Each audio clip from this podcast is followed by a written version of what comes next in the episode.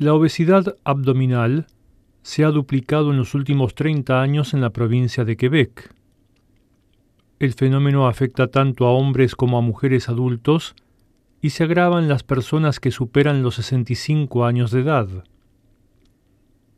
Medir el tamaño del abdomen es una herramienta que comienza a ser privilegiada por los profesionales de la salud, por encima del índice de masa corporal, porque sería un indicio más claro para prevenir la posibilidad de contraer enfermedades crónicas.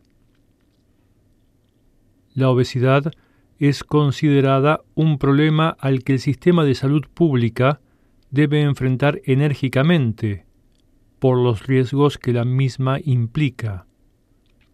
Más detalles en el reportaje adjunto.